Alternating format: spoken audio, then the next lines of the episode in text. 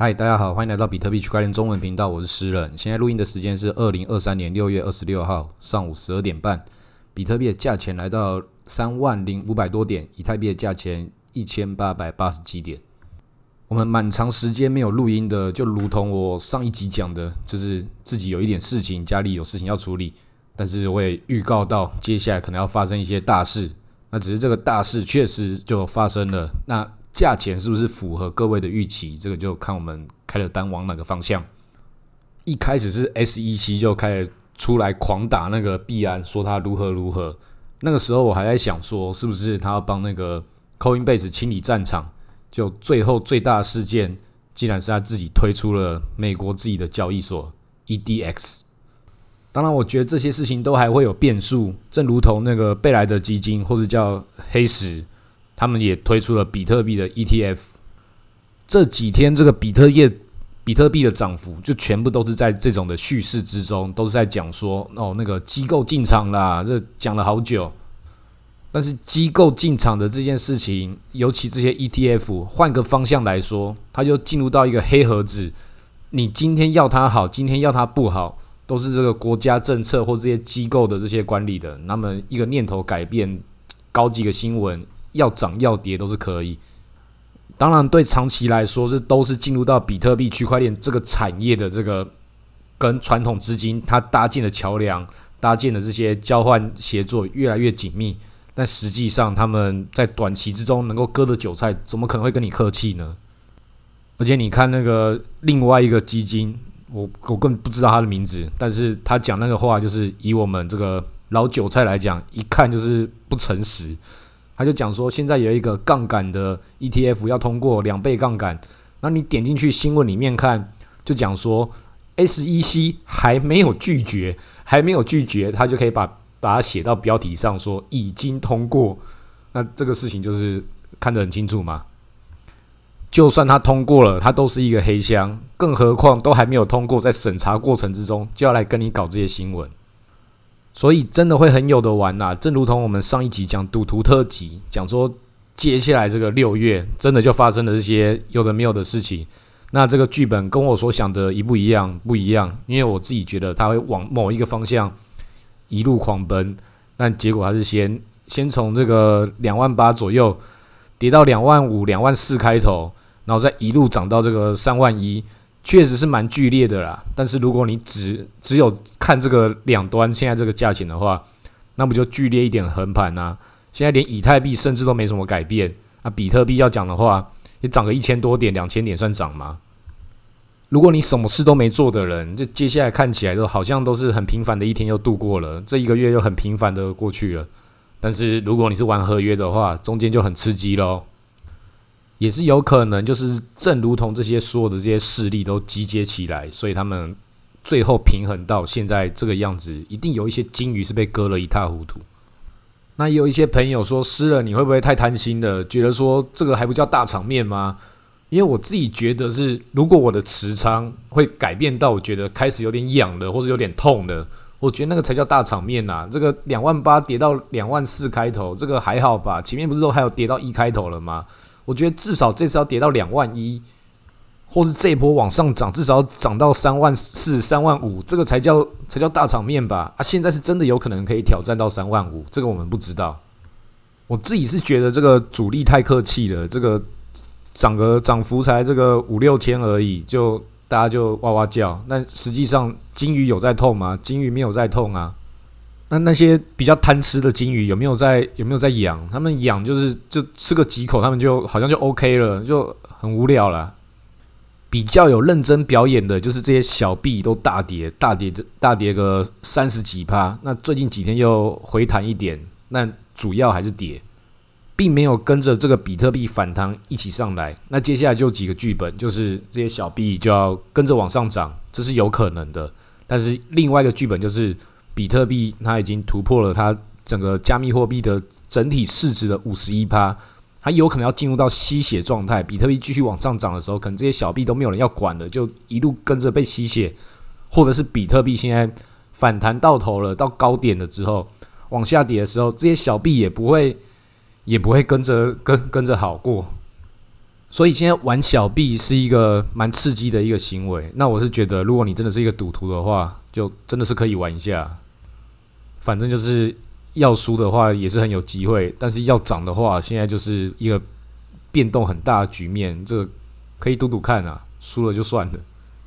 我前面几集是讲说，如果莱特币往下跌的话，在接下来这一个月的减半时间，有可能会发动一个减半行情，但是它没有跌到我认为的真的在跌的这个这个局面，那现在就也往上涨了，又回到一个就是横盘，但确实它真的有可能越靠近这个减半的时候，它行情发动的这个几率越高。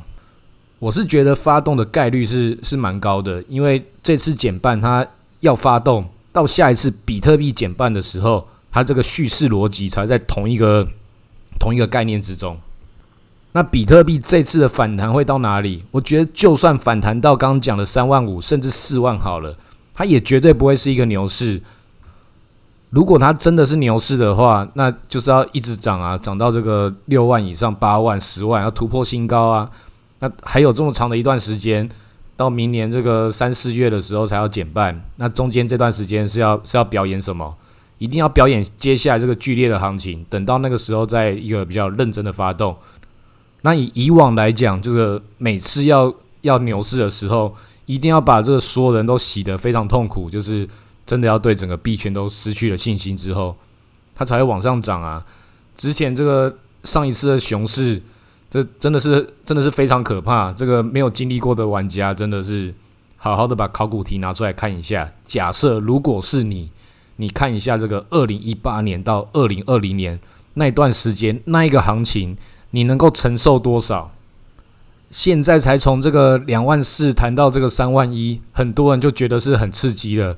你去看这个二零一八刚开始的时候，它那个反弹就那个反弹的那个距离。都比现在都还要更剧烈非常多，而且还不是只有一次。那最后它整个震荡收敛，收敛到整个横盘已经非常久的一段时间的时候，看起来就讲三角收敛嘛，开始要大反弹的。结果它先给你腰斩个五十趴，这种事情这谁料得到啊？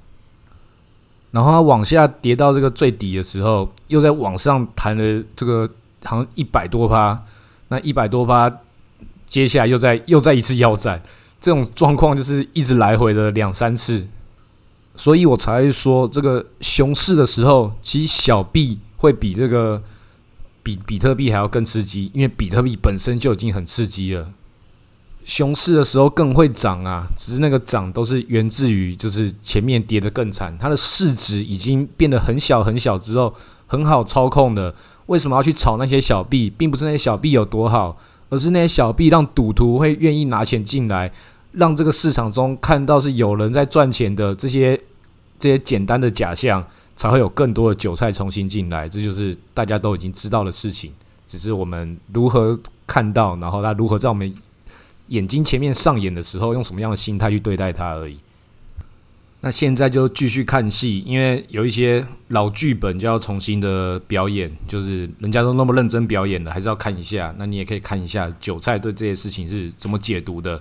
像是 USDT 前面几天有一小段时间就一些脱钩，然后开始各种媒体就要开始嘴一下，说哦这个 USDT 以前的一些什么黑历史，是不是你跟中国怎么样把它抹红？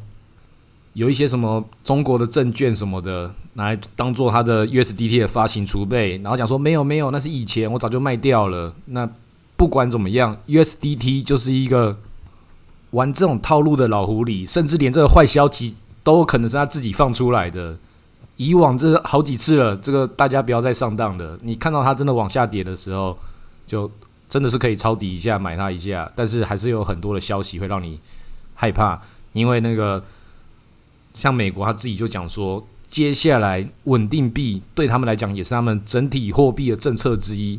这个就是一部分，就是说他已经认同了加密货币，但是另外一部分就是可能他真的要打压其他的这些相关的，不是他所控制的这些稳定币。看鲍威尔讲那个什么话就很有意思啊，他讲说这个比特币、加密货币这些事情看起来很有一个长远的持久性。哇，这个讲法真的是，真的是很，真的是想要拉盘是不是？然后马上又来跟你讲说啊，接下来我们要加息。所以你看这些大佬他们坐不住了嘛？他们看的当然不是什么涨跟跌，看的是他们对整件事情的影响力、把控能力到哪里。所以就要讲一些开始那个口味越来越重的话，在争夺一些对这个市场之中的一些主导权。因为像中国政府也是，他们就在那个香港那边要求银行要开放这个加密货币的交易，给他一些他的用户，像那个中国银行。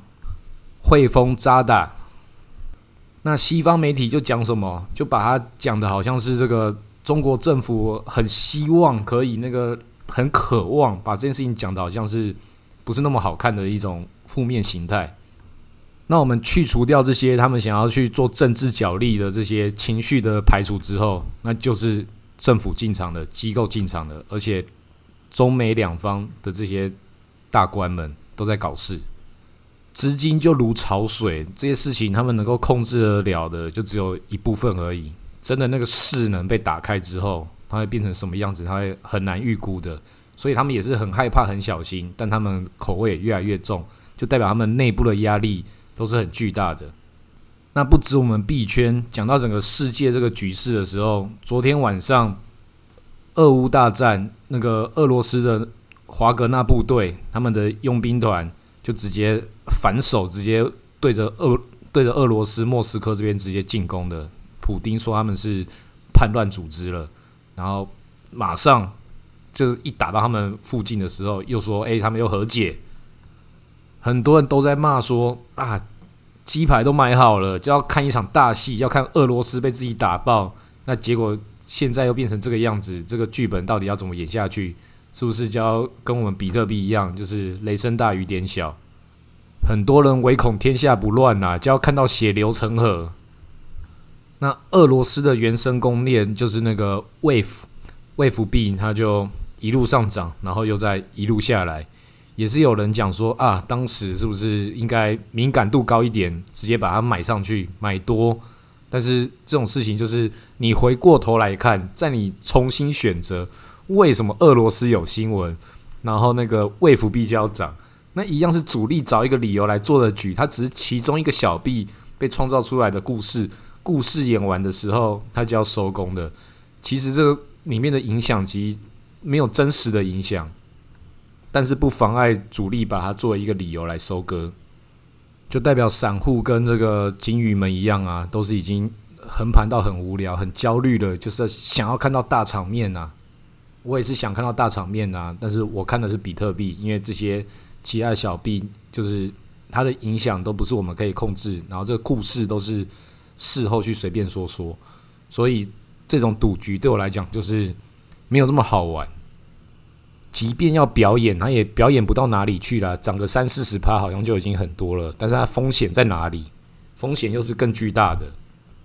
但是撇除掉这些我可以分析出来的这些风险，我觉得这个赔率不够好玩。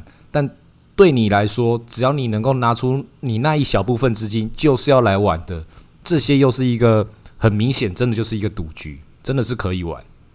虽然输的概率比较高，但是他就真的是有概率可以赚钱，比之前死在那边一潭烂泥那边都还要更好。但是这种时候就是。真正的价钱会影响的，其实不是主力啊，其实就是我们这些散户，我们这些韭菜。你买哪里，你要买的够多了，主力才会发动行情，跟你走不同边。